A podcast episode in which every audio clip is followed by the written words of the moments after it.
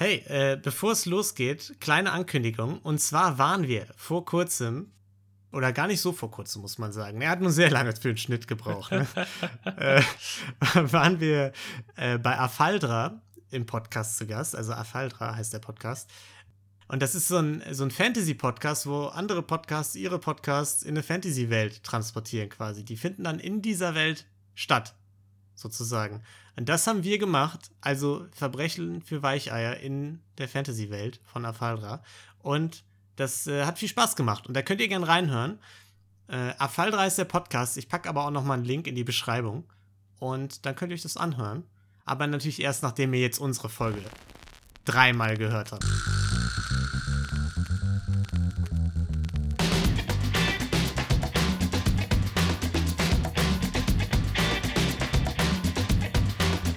Hallo und herzlich willkommen zu Verbrechen für Weicheier, unserem True Crime Podcast ohne Mord, Folge 32. Wir reden wieder über ganz schlimme Ganovereien, die gar nicht so schlimm sind.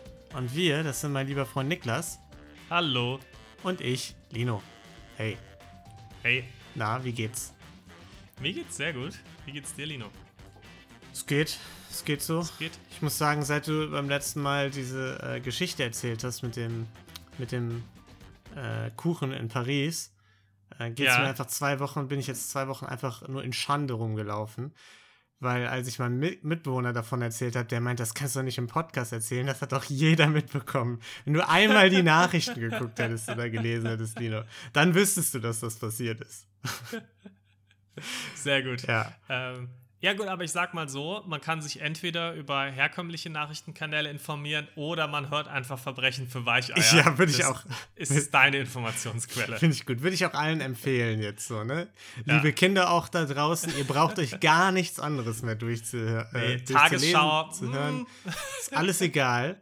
Äh, hier gibt es die wahren Fakten. Hier wird man noch, hier wird man noch unabhängig informiert. Kommt auch gerne in unsere Telegram-Gruppe. Wir, haben, wir haben eine aufgemacht. Das wird gut. Super ist das. Ja. Ja, äh, gut. Wir reden heute wieder über ein Verbrechen und äh, wie immer haben wir ein großes vorbereitet und das äh, hat heute Niklas für euch in petto. Und danach kommen wir zu unserem Community-Verbrechlein der Woche. Da könnt ihr uns ja immer selbstbegangene oder beobachtete Gaunereien zuschicken, entweder per Instagram oder verbrechen für äh, gmail.com. Und auch da, seit ich das erwähnt habe, dass wir so viele bekommen haben und mich dafür bedankt habe, nichts mehr reingekommen. Ne? Ja, also, ich habe es gesagt, Lino, sag das nicht.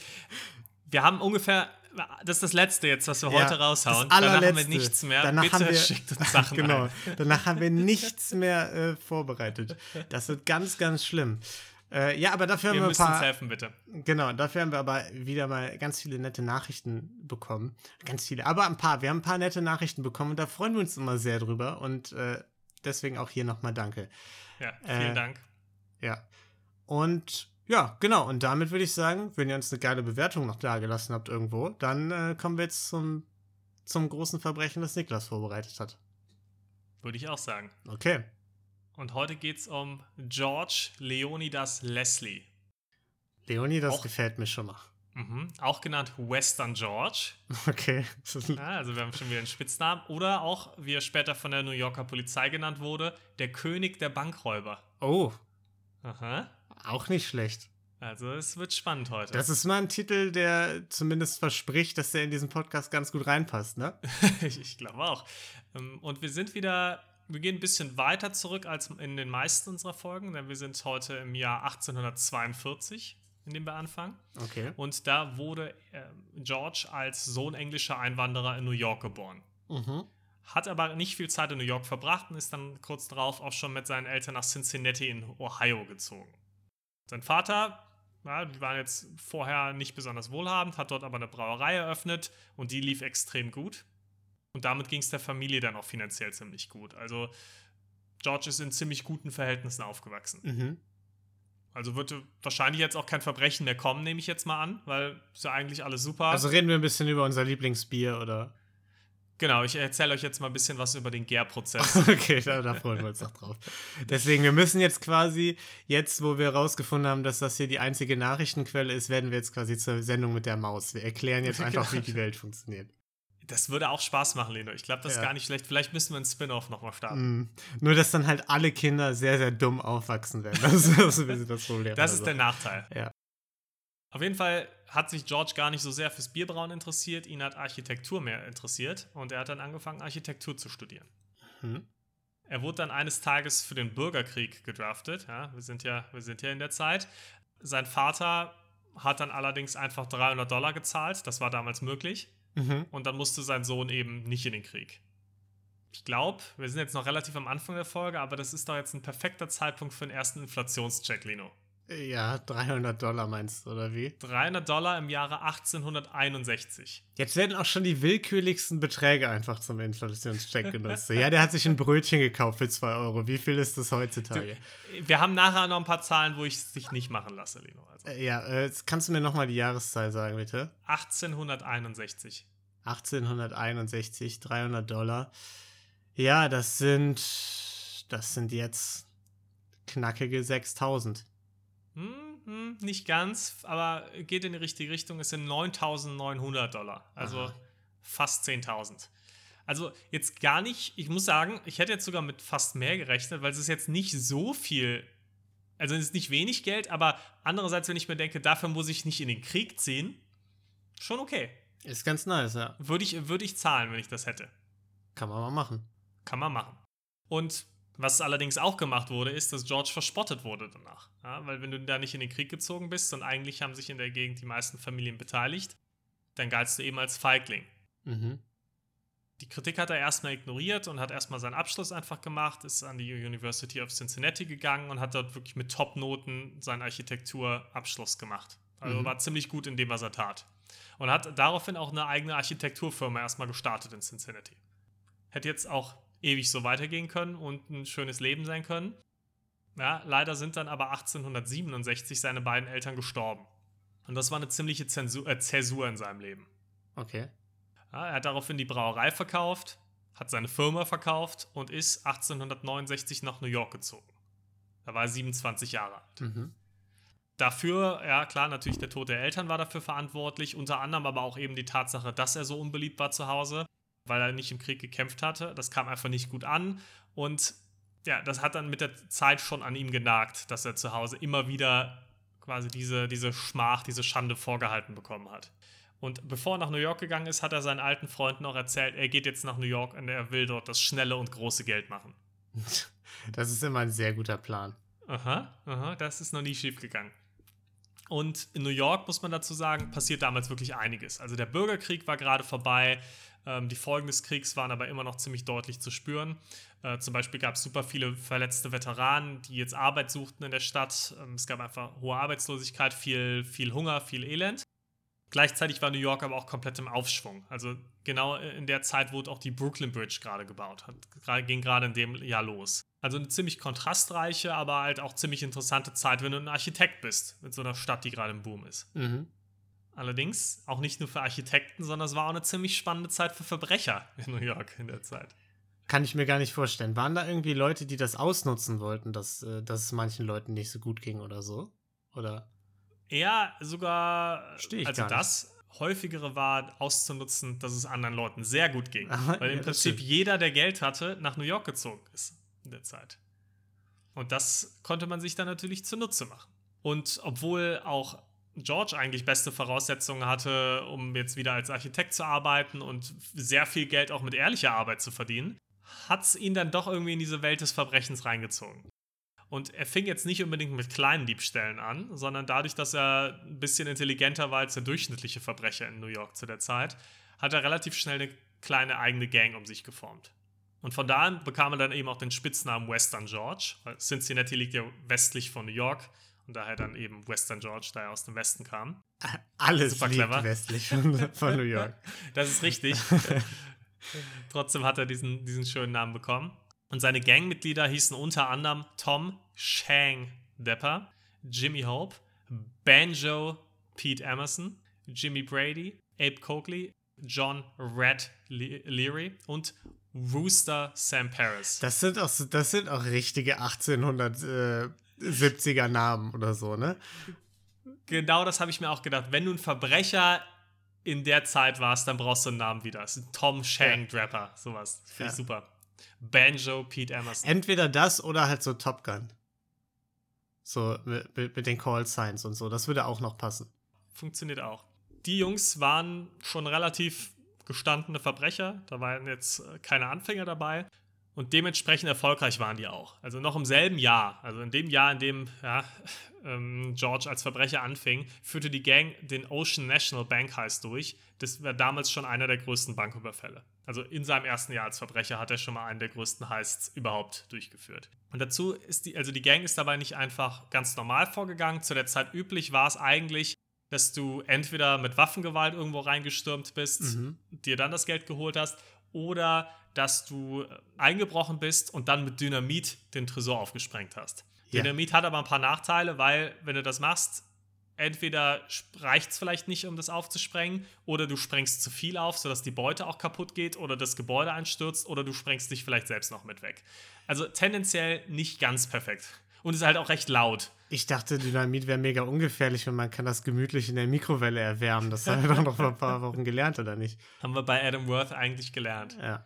Weil George aber gesagt hat, na, ich möchte es vielleicht nicht ganz so machen wie der Adam, nutze ich lieber meine Architekturskills.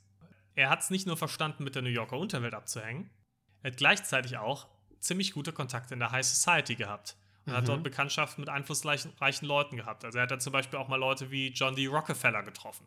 Mhm. Also wirklich das, das Who is Who. Und ähm, dadurch, dass er als Architekt natürlich jetzt auch gro ziemlich großes Interesse an Gebäuden hatte und wenn du ein Architekt in der High Society bist, bei gewissen Fragen jetzt auch keine Alarmglocken angehen, konnte er eben auch ziemlich einfach, wenn er halt auf irgendwelchen Dinnerpartys oder sonst wo war, halt dann irgendwen mal ansprechen und sagen, ach hier, ich habe gehört, du baust doch diese Bank ähm, da hinten oder du hast doch gerade Mhm. vor einem Jahr diese Bank fertiggestellt. Ich baue gerade selbst an einem Bankprojekt und ich habe echt Probleme, den, den Safe-Raum richtig zu gestalten. Könntest du mir vielleicht da mal die Blueprints geben? Das wird mir total helfen in meiner eigenen Arbeit. und die meisten Leute haben ihm dann auch eben die, die Infos gegeben und die Blueprints ausgehändigt, sodass er schön Blueprints für einige Banken und andere Gebäude in der Stadt hatte. Also, da muss ich sagen, den Schritt kann ich vielleicht noch verstehen, dass du sagst, okay, unter Kollegen und so. Mhm. Gleichzeitig, wenn dann meine Bank, die ich gerade erst gebaut habe, irgendwie in die Luft gejagt wird und dann irgendwie alles äh, rausgestohlen wird oder so, wäre doch die erste Person, bei der ich immer anfrage, die Person, der ich alle Pläne gegeben habe, oder nicht? Tendenziell ja, aber vielleicht ist das ja auch, er war ja auch nicht ganz doof. Er hat das ja natürlich zeitlich auch ganz gut getimt. Und es ist, er hat sich ja nie was zu Schulden kommen lassen bis dahin. Also hast du ja keinen richtigen Verdachtspunkt. Ja, gut. Außer, also, ich ja gut, wir, wir warten jetzt mal ab, wie es abläuft, ne? Aber Ja. ich sag mal so, wenn ein Verbrechen so abläuft, dass es schon spezifisch quasi auf die Blueprints zugeschnitten ist, dass du sagst, oh, das haben die aber clever gemacht, dann muss ich doch irgendwie den Schritt machen und, und, und fragen, wie, wie konnte das denn sein, dass sie das wussten und ausnutzen konnten? Aber gut, Ist an sich eine gute Frage, ja. Aber manchmal war es auch gar nicht so. Also es war jetzt auch nicht immer nur so, dass er das über die High Society bekommen hat, sondern manchmal ist er einfach auch unter falschem Namen in eine Bank gegangen. Ähm, hat gesagt, hier, hallo, äh, ich würde gerne mit dem Manager mal sprechen. Ist dann mit dem Manager in Kontakt gekommen, hat gesagt, hier, ich würde gerne eine große Menge Geld einzahlen. Ähm, Mhm. Ich bin übrigens auch Architekt und ich habe sehr hohe Sicherheitsansprüche. Mein Geld muss wirklich Okay. sicher liegen. Jetzt würde ich dann schon, bevor ich mein Geld hier einzahle, gerne mal die Blueprints sehen, dass ich auch weiß, dass der, dass der Safe auch wirklich sicher ist. ja, okay. Und die Manager haben es ihm in den allermeisten Fällen gegeben. Gut, gleiches Prinzip, aber falscher Name, ne? Also deswegen äh, ist er damit wahrscheinlich Da davon gekommen. kommst, kommst du besser, besser raus, ja. Ja. Ja, und mit der Methode konnte er dann eben Modelle von den Banken einfach nachbauen und dann mit seiner Gang planen. Und die Methode war auch ziemlich erfolgreich. Behörden zu der Zeit schätzten, dass vermutlich ca. 80 Prozent, 80 Prozent aller Banküberfälle in den USA von seiner Gang durchgeführt wurden zwischen 1869 und 1878. Krass. Und die waren alle in New York? Also diese Banküberfälle in New York haben Die waren nicht alle in New York, die sind teilweise auch in andere Städte gefahren, um dort Ah, Banken okay. zu überfallen. Aber äh, die haben in New York gelebt und das war der, der Dreh- und Angelpunkt und da ist viel passiert, aber die sind auch außerhalb von New York tätig gewesen. Aber trotzdem 80% aller Banküberfälle, das ist schon eine Hausnummer. Ja. Und George hat sich, wie ich eben schon mal meinte, eher auf seinen Verstand gelassen, also hat die Blueprints bekommen, ähm, hat aber auch andere Methoden gehabt. Also er hat zum Beispiel den Little Joker erfunden. Und dieser Little Joker, das war quasi so ein kleines Zinnrad und da war ein Kabel dran.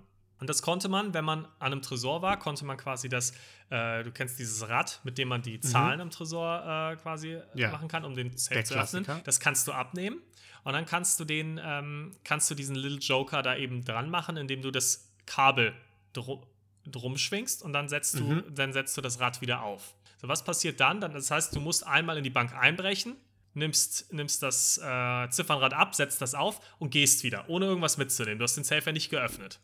Mhm. Was dann passiert ist, dass in der nächsten Zeit die Bankmitarbeiter den Safe natürlich ab und zu öffnen.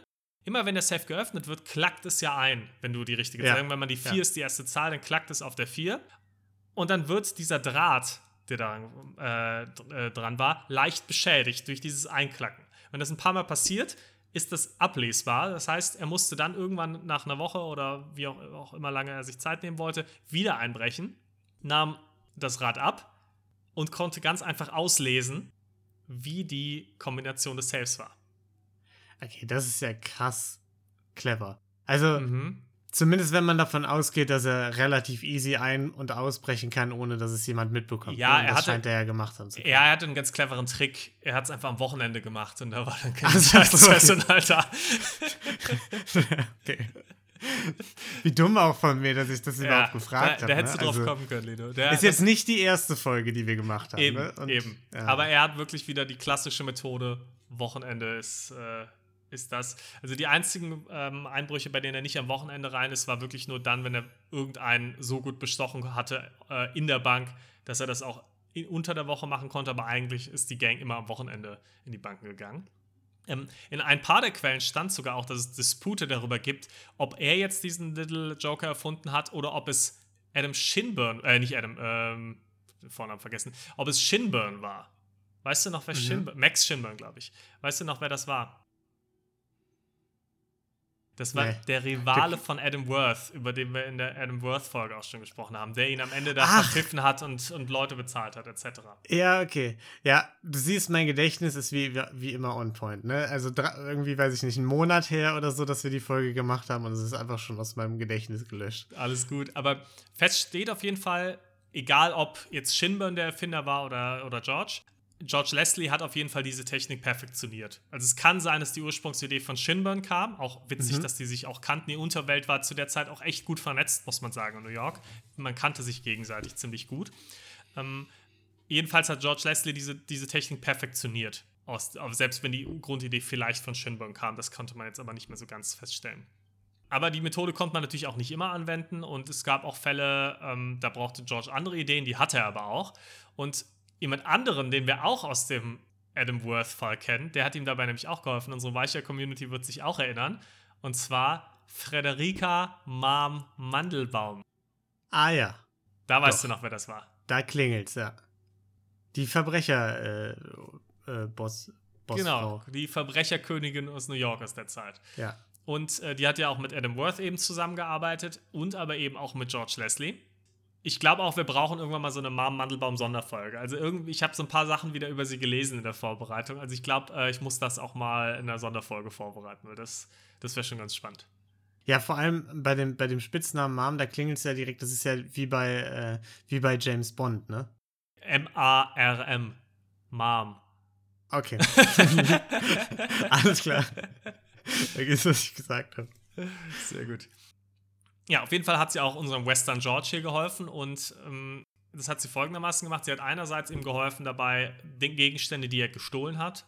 Ja, oft in Safes sind ja, ist ja nicht immer nur Bargeld, sondern sind ja auch oft wertvolle Gegenstände. Mhm. Und sie hatte natürlich ein enorm großes Netzwerk und war ziemlich gut darin, gestohlene Waren zu verkaufen. Das hat sie für ihn übernommen. Und er durfte ein paar ihrer Lagerhäuser auch benutzen. Sie hatte einige Lagerhäuser und das war ziemlich mhm. praktisch, weil so konnten er und seine Gang machen, was sie wollten da und haben einfach diese Lagerhäuser teilweise umgebaut. Also eigentlich ist es echt wie in Oceans 11 und haben die Bankräume nachgebaut und konnten so die Einbrüche proben. Oh, das finde ich ganz geil. Mhm. Vor allem. George war so ein Perfektionist dabei, dass er teilweise sogar die gleichen Tresormodelle gekauft hat. Ja, also er ist dann teilweise in die Bank gegangen, hat wirklich Geld eingezahlt, um sich halt umgucken zu können, hat dann gesehen, aha, das ist ein Tresor dieses Modells, hat dann den gleichen Tresor gekauft und dann haben seine Jungs da eben dran geübt, äh, Tresore zu knacken. Eben genau diesen Typs. Mhm. Dass sie dann im Ernstfall eigentlich ziemlich schnell diese Tresore auch kommen konnten. Und er hat auch diese Heists teilweise in diesen Lagerhäusern, in den nachgebauten Dingern im Dunkeln durchführen lassen. Damit die Leute die Abläufe so gut kannten, dass sie selbst blind das Ganze machen konnten. Also, das muss ich schon sagen, das finde ich schon richtig geil. Das ist, also, wenn das in einem Film so passieren würde, würde ich sagen, ja, komm, als würde da jemand so viel Aufwand betreiben, sich eine Na Lagerhalle mieten, alles nachbauen und so, wissen wir selbst, dass das so in der Realität nicht passiert. Mhm. In dem Fall ist es genau so passiert. Aber ich hatte direkt Ocean's Eleven im Kopf, als ich das, ja. als ich das gelesen habe. Deswegen, ich könnte mir sogar vorstellen, dass die von solchen, von solchen Geschichten sich dann sowas abkupfern, so ein bisschen. Hat, hat ja auch die Oceans Bank überfallen, ne? Würde mich nicht wundern. Eben hat die Oceans Bank überfallen. Ich würde mich nicht wundern, wenn die sich äh, da ein bisschen haben inspirieren lassen.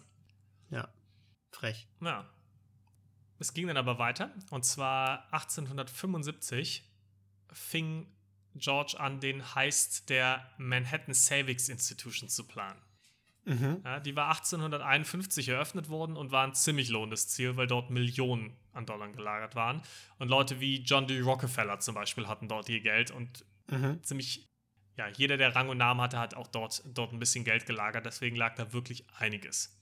Dazu muss man aber auch sagen, dass natürlich auch die Sicherheitsvorkehrungen sehr groß waren. Es gab Schlösser, Bolzen, Stahltüren, im Prinzip alles, was man sich vorstellen konnte zu der damaligen Zeit, weshalb die Planung auch ein bisschen gedauert hat. Mhm. Vor dem eigentlichen heißt es Jimmy Hope, ja, einer der Gangmitglieder, ähm, auch bereits in die Bank schon mal eingebrochen, um einfach ein bisschen Informationen zu sammeln und zu gucken, wie sieht es denn da drin aus, ähm, ohne was zu stehlen, weil er auch nicht durch die Tresortüren kam, aber einfach um sich ein besseres Bild machen zu können. Klar, am Wochenende hat man auch nicht so viel zu tun, da muss man auch mal einfach mal in die Bank. das kann man schon mal machen. Aber natürlich muss man sagen, nicht alle Heists waren so groß, wie jetzt der, äh, der Ocean Bank heißt oder auch äh, Manhattan Savings Institution, der jetzt gerade geplant wurde. Sie haben jetzt nicht immer die fette Beute rausgeholt. Es waren ganz oft auch einfach nur kleinere Beträge, die sie bekommen mhm. haben. Dadurch aber, dass sie halt eben so viele Einbrüche durchgeführt haben und eben für 80 Prozent aller Einbrüche verantwortlich waren, haben sie trotzdem auch sehr, sehr viel Geld verdient. Und ähm, ja, während eben sie den Heist geplant haben auf diese Manhattan Savings Institution, haben sie auch noch einige weitere kleine Heists durchgeführt. Eine Frage, die man sich natürlich stellen kann, ist zum Beispiel auch, naja, warum hatten, wenn die so oft eingebrochen sind, warum hatten die niemals auch irgendwer gesehen oder identifizieren können und mal vielleicht eine Zeugenaussage für ein Phantombild machen? Mhm. Ja, und eine, eine der Gründe, warum das nie passiert ist, war, dass sie teilweise auch in Kostümen eingestiegen sind. George hat Kostüme aus der New Yorker Oper gestohlen und die sind eben oft in Kostümen eingestiegen, sodass die nicht identifiziert werden konnten, selbst wenn jemand sie vom Tatort hat wegrennen sehen. Okay. Aber wir wissen ja sowieso, dass Wochenende war und da liegen alle nur im Bett und essen Donuts. Da, ne? da ist niemand da. Es ging ja nicht ja. nur um Polizisten, sondern auch um andere Leute. Was sie auch gemacht haben, sie waren zum Beispiel nie, wenn sie jetzt zum Beispiel in einer anderen Stadt unterwegs waren zum Einbrechen, haben sie sich immer Zimmer in anderen Hotels genommen und sind jetzt nie zusammen irgendwo rumgelaufen, mhm. sondern haben dafür gesorgt, dass sie nicht zusammen gesehen werden. Und allgemein, Vorsicht war schon ein ziemlich, ziemlich großes Thema bei George Leslie. 1876 zum Beispiel, da hat er schon angefangen, den größeren Heist zu planen, aber zwischendurch sind natürlich auch noch kleinere Heists passiert, hat er dann eben den, äh, einen Raub in Northampton in Massachusetts durchgeführt. Und mhm. sie wussten, dass dort ein Wachmann angestellt war und dass der überwältigt werden musste. Also sind mhm. sie zuerst, die Wohnung des Wachmanns war direkt an der Bank, sind sie direkt ähm, erstmal in die Wohnung des Wachmanns eingestiegen, haben dort den Wachmann äh, und seine Familie gefesselt und geknebelt. Dann, und das ist das zeigt wieder, dass George eben ein bisschen cleverer war als jetzt der 0815-Einbrecher. Haben sie seine Uhren alle angehalten oder zerstört, sodass okay. später in den Zeugenaussagen, die der Wachmann gemacht hat, ja. keine Angaben zur Zeit gemacht werden konnten. Er konnte nicht sagen, wenn nachdem die dann geflohen sind, die Polizei kam, ah, die sind jetzt vor einer Stunde weg. Ah, sondern er okay. hatte natürlich irgendwann, wenn du da gefesselt und geknebelt liegst, du verlierst ja jegliches Gefühl für Zeit. Ja. Das heißt, er konnte dann den Leuten nicht sagen, sind jetzt vier Stunden vergangen oder 40 Minuten. Vor allem kann er auch nicht sagen, wie lange hat es gedauert oder so, dass man irgendwie einen Rückschluss draus ziehen kann, Eben. Ne? Du hast wie schnell die das durchgezogen haben. Genau, so. oder wie weit die jetzt auch schon geflohen sind, etc. Also ja. du hast, du hast echt Probleme, dann weiterzuarbeiten von da aus. Also ziemlich cleverer Trick eigentlich. Und sie haben dann eben auch in Ruhe die Bank ausgeraubt und haben dann 1,6 Millionen Dollar mitgenommen. Das ist damit einer der größten Bankheists aller Zeiten immer noch. Aha. Und inflationsbereinigt äh, bis, bis heute eben noch. Also damals natürlich einer der größten der, äh, einer der größten der Zeit und in, bis heute eben auch noch relativ weit oben in der ah, Liste. Achso, ja. ja. Wie viel wären das denn heute? 1,6 Millionen Dollar in 1876. Ja, das sind so ungefähr Pi mal Down 46 Millionen. Ein hm, bisschen zu hoch gegriffen, es sind 26 Millionen. Scheiße. Ähm, aber trotzdem eine Menge Geld. Also 26 Millionen ist gar nicht so schlecht. Deswegen dementsprechend immer noch relativ weit oben in der Liste. In der Zeit ging es aber auch nicht nur um Geld bei George, sondern er hatte auch einige Frauengeschichten, muss man mhm. dazu sagen, obwohl er verheiratet war.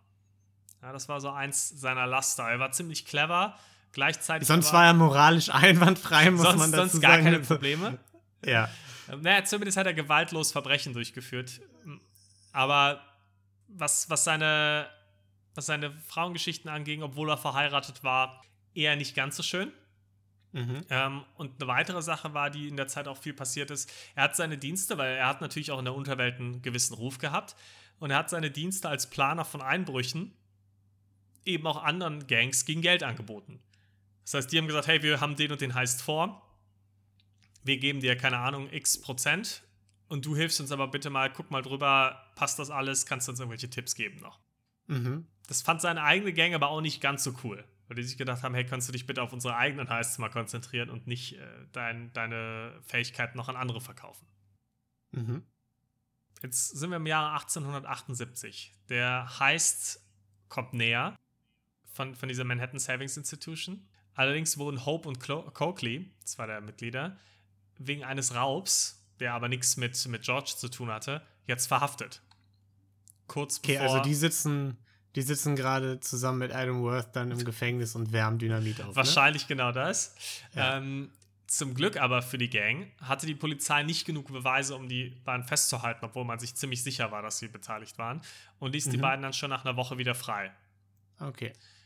Zur selben Zeit, wie gesagt, der Heist näherte sich, ähm, wartete Leslie, George Leslies Frau auch schon in Philadelphia. Weil von dort aus wollten die beiden fliehen nach dem Heist, weil der Heist sollte das größte Ding werden, der, der letzte Job.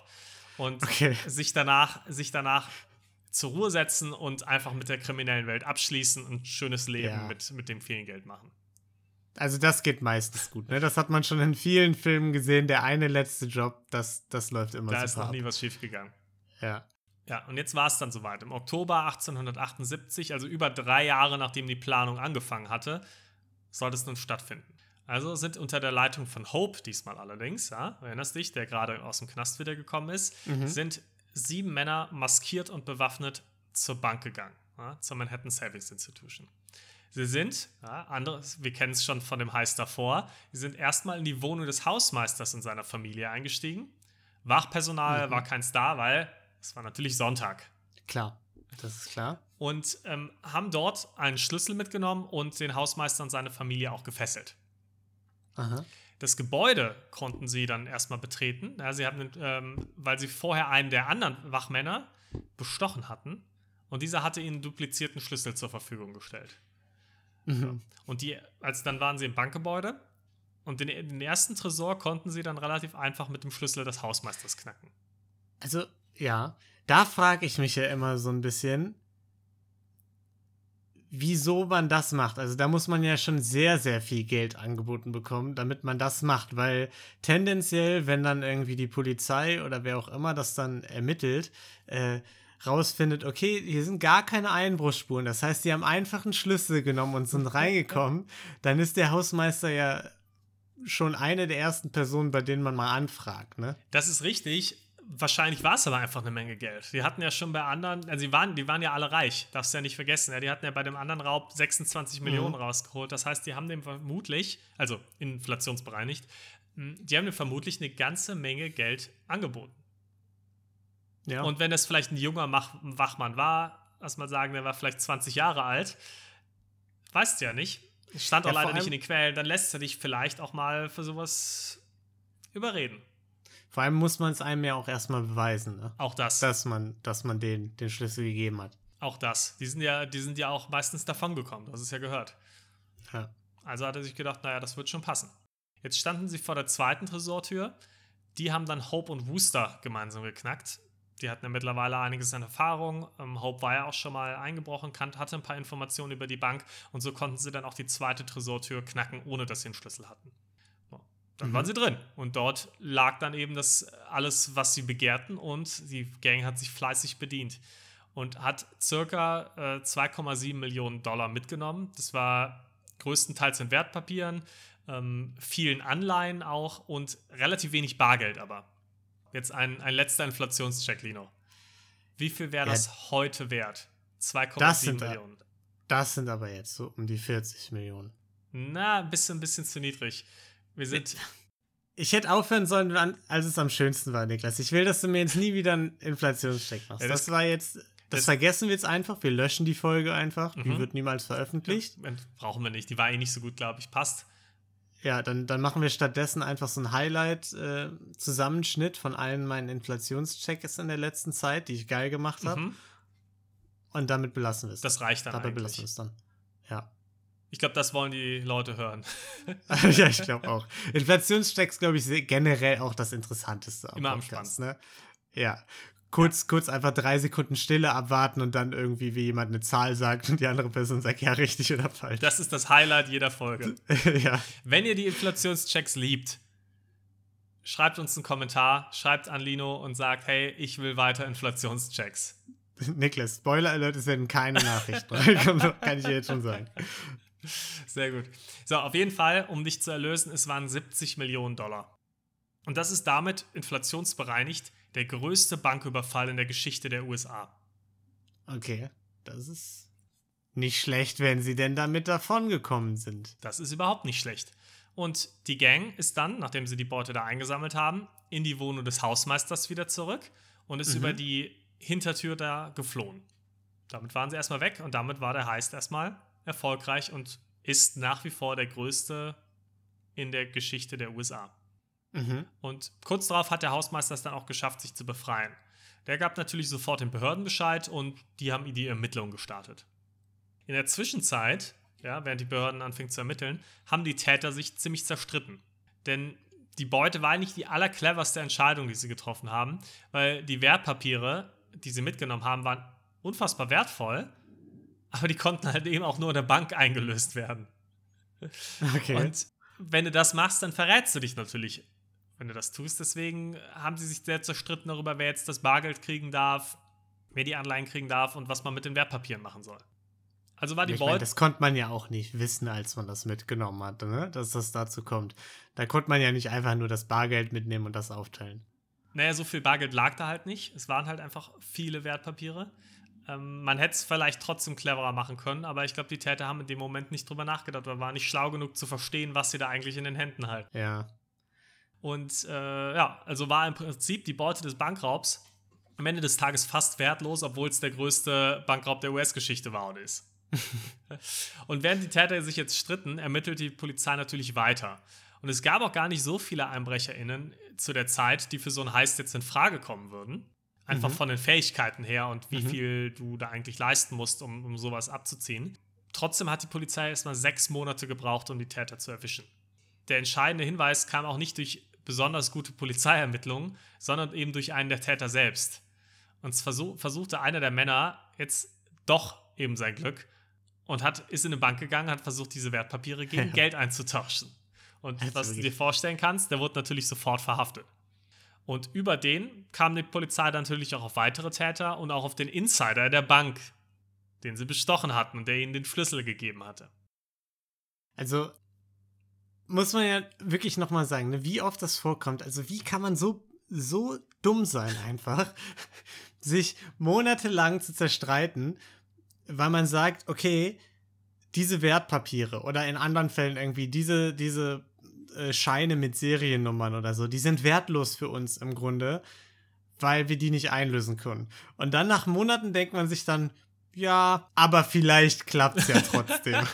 ich versuch's einfach mal und geh zur Bank, obwohl ich ja sowieso schon reich bin. Gier frisst Hirn.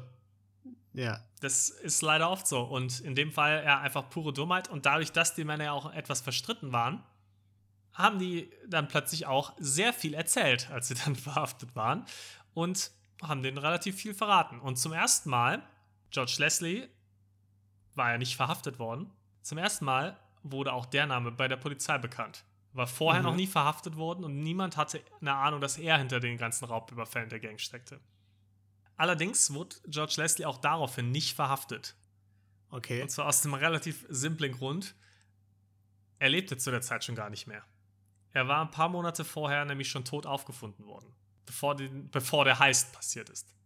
Und jetzt muss ich leider ganz, ganz kurz auf die Regeln Moment, es geht jetzt um unsere, es geht um unsere Hauptfigur. unsere Hauptfigur war Ne? nicht Der Protagonist des Ganzen. war nicht in der Manhattan Savings Institution. Er war nicht dabei bei diesem Heist. Zu dem Zeitpunkt war er schon tot. Und jetzt muss Ja, du hast es schon angedeutet. Ich wollte gerade schon sagen, ne, ich rieche doch schon wieder, dass hier jemand die Regeln so ein bisschen ja, gestreckt hat. also ich muss es kurz brechen, aber ich, ich bin der Meinung, es, Ja. es hat ja nichts mit dem eigentlichen Fall zu tun. Unser Verbrecher hat nicht gemordet, hat keine Gewalt oder sonst was Das stimmt. verwendet, außer jetzt ein paar Mal Leute gefesselt und geknebelt, was Mhm. natürlich auch nicht cool ist, aber Ja. er hat jetzt niemanden umgebracht. So. nee, nee. Aber weil das natürlich auch zu seiner Geschichte gehört, muss ich es ganz kurz mal brechen. Und zwar wurde George Leslie umgebracht und der Fall wurde auch nie vollständig aufgelöst. Die häufigste und wahrscheinlichste Theorie, und die man auch am meisten liest, ist einfach, dass es daran lag, dass eine seiner Affären, ich habe ja eben erzählt, dass er da einige hatte, die Frau seines Gangmitglieds Tom Shang Dapper war, äh, Draper war. Und Okay. der fand das gar nicht so lustig und als er das rausgefunden hat, hat er den einfach aus Rache umgebracht. Ja, das, ich weiß nicht. Ich habe da auch schon viele Quellen gelesen und ich halt, äh, am, also am wahrscheinlichsten ist eigentlich die Theorie, dass er eingeschlafen ist. Ja, ich glaube auch. Ne? Er ist blöd, blöd gefallen und Ja, eingeschlafen. Altersschwäche. Al- ich meine, der Altersschwäche. war ja da auch schon sehr alt, ne? Schon so um 40. die 95 oder Ja. so, ne? Das war ja damals dann auch, da kann man dann. Nee, ich glaube auch. Da hat die Polizei Auch auch, nicht ganz so gut abdanken. ermittelt damals, muss man auch Nee. sagen. Ich glaube, das war einfach wirklich Ja. Altersschwäche. Ähm, naja, auf jeden Fall, weil er eben durch den Schlaf nicht äh, teilnehmen konnte äh, und ihn nicht mehr miterlebt hat, ähm, war es natürlich schade für ihn, aber er ist dennoch der Architekt hinter dem größten Banküberfall der US-Geschichte geworden. Und Mhm. seine Geschichte ähm, war auch mal als Verfilmung sogar geplant, mit Jeremy Renner eben in der Hauptrolle, Mhm. also der George Ja. Leonard, das äh, Leslie spielt, für alle, die ihn nicht kennen. Das ist der Schauspieler, der Arrow äh, bei den Avengers spielt. Aber wenn man den Film mal sucht, dann findet man so gut wie nichts dazu. Das heißt, also für mich liest es sich als wäre der mal geplant gewesen und dann wurde die Produktion relativ schnell äh, Ja. eingestellt. Jeremy Renner, aber übrigens hat in einem anderen Bankraubfilm mitgespielt, Ja, der The Town heißt. Kann man sich auch angucken. Da ist aber vielleicht, das ist nicht ganz weichei-konform teilweise. Vielleicht. hat nicht das Weichei-Gütesiegel. überlegen. Nee, nicht so ganz. der Fall hier hat es ja so halb, sag ich mal. Nee, also da würde ich, würde ich jetzt einfach mal nicht sagen. halb- ja, also was, was wäre unser Gütesiegel wert, wenn wir dem Fall jetzt ein halbes Gütesiegel Okay, dann geben? wir führen ein neues Siegel ein. Es gibt einmal das Weichei-Gütesiegel und dann gibt es noch das Weichei-Light-Siegel. Das Light-Siegel, finde ich, ist schon angebracht hier. Weil wir hatten schon, ich hatte schon schlimmere Fälle. Nee, ich, ich würde sagen, wir geben dem dann einfach kein Gütesiegel, aber er ist auch nicht schlimm genug, dass wir ihm das Weichei-Anti-Gütesiegel geben. Das, ge- das geben wir allen, allen anderen Okay, True Crime okay, okay. Podcasts. Darauf können wir Okay. uns einigen. Ja, So, gut. super. Ja, das war die Geschichte von George Leonel das Leslie, aka Western George, aka der König der Bankräuber. Ja, sehr schön. Auch mit Happy End ist im hohen Alter von 95 Jahren eingeschlafen. Das ist ja auch schön. Er hat, hat von seinem Reichtum noch ordentlich was gehabt. Ist in Philadelphia mit seiner Frau hat er eine tolle Zeit gehabt. Super war's. Ja.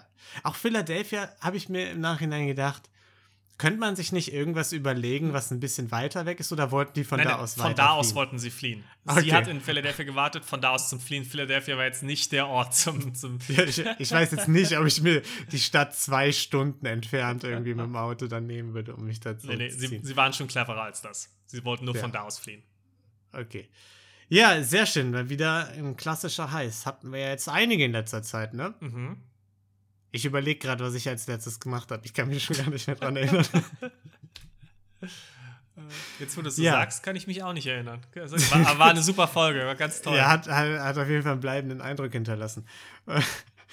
ja, und äh, damit würde ich sagen, kommen wir dann mal zum Community-Verbrechlein. Community-Verbrechlein. Ja, wie gesagt, ihr könnt uns das immer einschicken. Verbrechen, die ihr beobachtet oder begangen habt, die euch widerfahren sind. Äh, am besten ein bisschen güte, gütesiegeliger als das von Niklas gerade. Und äh, in dieser Woche kommt unser Verbrechlein vom lieben David, der uns über Instagram geschrieben hat. Eyo, also für das Community-Verbrechlein der Woche habe ich mehrere Sachen, aber hier eine, die mir gerade einfällt. Äh, kurze Anmerkung, bitte die anderen auch noch einsenden. Äh, also, als ich so neun war, habe ich von meinen Eltern mal Tic-Tacs bekommen und war voll stolz darauf. Hab die auch voll gespart und so und hab die immer in so ein Fach gelegt, das ich noch abschließen konnte. äh, jedoch habe ich auch eine kleine Schwester, die damals ein echter Langfinger war. Sie hat also meinen Schlüssel geklaut und äh, somit auch meine Tic-Tacs. Oh. Das ist aber noch nicht alles. Sie hatte mal eine Freundin, die, sich, äh, die zu Gast war und die hat dann meine wundervollen Tic-Tacs doppelt geklaut. Ich habe sie dann auch noch Wochen gesucht und vermisst. Ein prägendes Ereignis in meiner Kindheit. wow. Okay. Ja, also das ist schockierend. Mhm.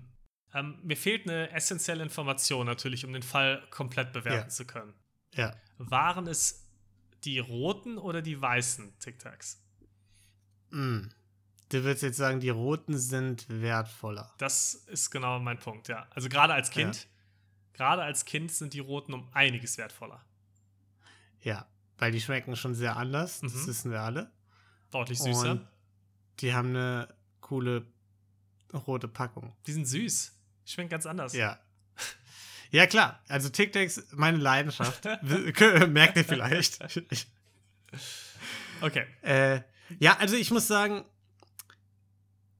ich kann es schon nachvollziehen, dass, dass es äh, ihn so traumatisiert hat. Mhm. Ich habe ja hier, glaube ich, schon mal die Geschichte erzählt, wie mein Cousin mir den Adventskalender leer gegessen hat. Ne? Oh ja, ich erinnere mich. Ja.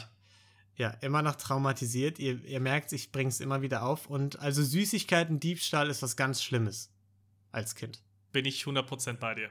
Auch heutzutage eigentlich noch. Wenn mein Mitbewohner irgendwas leer ist oder so, dann, dann raste ich aus. Zu Recht. Das ist, auch Ja, Not, das, dann- das ist dann auch Notwehr, Lino. Ja, dann fliegen hier Teller durch die Wohnung. Das- So viel kann ich sagen. Und was ich wieder festgestellt habe, Geschwister haben. Ich meine, du hast auch eine kleine Schwester. Das ist richtig. Ist schon ein riskantes Ding, ne? Immer.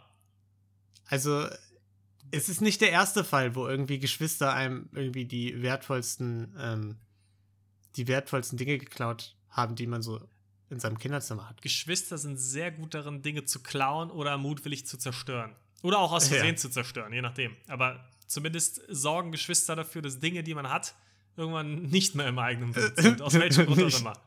Nicht mehr da sind, ja. Das habe ich ja als Einzelkind äh, so nie erfahren müssen, ne?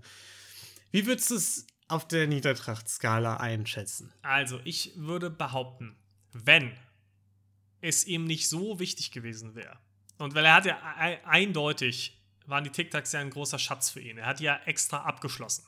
Ja, genau, sie waren abgeschlossen. Das zeigt ja, dass da ein großer Wert für ihn dabei ist. Emotional, geschmacklich, was auch immer, aber es ist ein sehr großer Wert. Ja, Und die Schwester trotzdem hingeht und das aufmacht, das hat schon eine, eine größere Auswirkung auf der Niedertrachtskala. Wenn die jetzt einfach in seinem Zimmer Ja. gestanden hätten, Mhm. hätte ich gesagt, naja, das ist, das ist ein bisschen niederträchtig, aber es hat nicht diese Auswirkung. Aber wenn es wirklich abgeschlossen irgendwo in der Schublade Ja. ist, das ist meiner Meinung nach schon niederträchtig, weil du ganz genau weißt und du hast auch noch mal eine höhere Hürde. Es ist, du kannst nicht sagen, es war ein Mundraub, ich war gerade hungrig, ich habe Gen genau das wollte ich nämlich gerade sagen. Wenn die da rumliegen würden, da könntest du sagen, okay, ich hatte gerade Hunger, ich habe die genommen, ich wusste ja nicht, dass die für dich so viel wert sind. Ja. Aber dadurch, dass die verschlossen äh, in einem Schränkchen waren, da ist ja dann Vorsatz dabei. Das, da kann man ja von einem Heist sprechen. Das, Das ist ja ist- Mhm. im Endeffekt, sie hatten Schlüssel geklaut, das ist im Endeffekt nichts anderes als, als dein äh, großer Heist, von dem wir gerade erzählt haben, ne? Irgendwie Wachmann bestochen und. Schlüssel genommen. Und die Ausrede Gelegenheit macht Diebe, die funktioniert hier eben nicht, weil die Gelegenheit kam nicht einfach so, die hat sie sich selbst mutwillig geschaffen. Ja. Und das dann in zarten Alter von unter neun Jahren. Was die kleine Schwester? Es war die kleine, Schwester. ja. Ja. Da kann man vielleicht sagen, okay, die Jugend entschuldigt. Gleichzeitig kann man auch sagen, wenn man in dem Alter schon anfängt, so grausame Verbrechen wie Mhm. dieses durchzuführen, ne, da kommt aber eine True Crime Doku auf Netflix auf uns zu. Ich bin mir auch sicher, dass die Schwester wahrscheinlich aktuell in Sicherheitsverwahrung auch sitzen wird. Ja. Ich habe auch zur Schwester wahrscheinlich dann für, für kommende Woche den, mache ich dann mal, ich recherchiere dann mal, die hat bestimmt einen Bankraub durchgeführt, den ich dann machen kann oder so. Die hat, Ja. äh, die hieß äh, Frederika Ma Mandelbaum, die Schwester. genau. David, sehr alt. Sehr, sehr alt, äh, schreibt uns hier aus der Zeitmaschine, ja. ja. Andererseits, was man natürlich auch mal, wir müssen es ja auch mal, wir müssen die moralische Ebene natürlich auch mal verlassen. Mhm. Muss man ja auch sagen, mit neun Jahren gar nicht mal so ein schlechter Heist. Es schaffen vom Bruder den Schlüssel zu klauen, den hat er ja wahrscheinlich auch versteckt, der wird ja nicht direkt auf der Schublade gelegen haben. Ja, das stimmt. und dann sich die Tic-Tacs zu schnappen. Das, also, ja, war jetzt kein Meisterverbrechen, weil er direkt wusste, auch wer es war. Aber zumindest äh, auf, einer, auf, auf der Ebene würde ich, würd ich da schon mal ein paar Pluspunkte geben. Vor allem, wen wir jetzt ganz außen vor gelassen haben, die Freundin, die ja den zusätzlichen Schritt hatte, ins Haus einzubrechen, im Grunde. Ne? Sie, hat sich, sie hat das Haus infiltriert, hat die Freundin, hat die kleine Schwester, äh, hat sich mit der angefreundet, Um an nur um am Ende die Tic-Tacs zu stehlen. Ne? Eben, das ist ja von langer Hand geplant. Ja. Also vielleicht, vielleicht ist sie eigentlich die Meisterverbrecherin, äh, bei der ich recherchieren müsste. Ne? Das stimmt. Und da muss man auch dann wieder sagen, da ist natürlich die Frage, wie war die Informationslage der Freundin. Wenn sie viel wusste, dann, Mhm. wenn sie die komplette Situation kannte, dann würde ich sagen, ist es relativ niedrig auf der Niedertrachtskala. Um eine Null auf der Niedertrachtskala zu kriegen, hätte sie es danach dem Bruder wiedergeben müssen. ja. Aber von einer Diebin zu klauen, ist nicht besonders niederträchtig. Andererseits zu Gast bei jemandem zu klauen, ist wieder niederträchtig. Aber ich würde sagen, ja, dadurch, dass es, dadurch, dass es eine Diebin war, hat sie, äh, hat sie schon alles verspielt. Am Ende ist natürlich äh, David trotzdem der Genatzte. Ne? Er, er kann überhaupt nichts machen. Er hat hat einfach keine Tic-Tacs ja. mehr. Ja, ist er bestimmt auch. David, kannst du ja mal schreiben, ne? Bist du in deinem Leben jemals wieder an Tic-Tacs gekommen? Das wäre Das wäre schon schön zu wissen, jetzt auch für unser Seelen. Hast du noch Kontakt zu deiner Schwester oder war das der Schlussstrich, nachdem du gesagt hast, dass das reicht jetzt? Er ist halt schwierig jetzt, wo sie, äh, wo sie in Gewahrsam ist, ne? Aufgrund des großen Bank, äh, Bankraubs. Das stimmt natürlich. Da ist der Kontakt eingeschränkt, Besuchszeit nur alle zwei Wochen. Äh, Ja, gut. Aber grüß sie trotzdem mal, wenn du das nächste Ja. Mal in der JVA vorbeischaust, ne? gut. So. Ja, vielen Dank, äh, David, für Vielen dein Dank dafür. Verbrechlein. Und damit war es das für diese Woche. Wir hoffen, ihr hattet viel Spaß und wir hoffen, ihr seid auch in zwei Wochen wieder dabei. Bis dahin könnt ihr Rosen unsere Frechheit hören. Da gibt es gerade ganz viel zu Princess Charming und Bachelorette. Also ein absolutes Dating-Paradies gerade im deutschen Fernsehen. Und äh, bei Gelatine Kenobi könnt ihr vielleicht reinhören. Da müssen wir mal schauen, ob wir da Reinhören könnt ihr, finden, ne? ob ihr eine neue Folge so schnell hört, ist die Frage. Nein, es kommen auch wieder welche, aber aktuell haben wir ein bisschen Terminfindungsschwierigkeiten. Äh, Genau, ja. Und äh, ja, aber ansonsten freuen wir uns, wenn ihr wieder dabei seid. Äh, und bis dahin habt eine wundervolle Zeit und bleibt gesund. Tschüss. Ciao.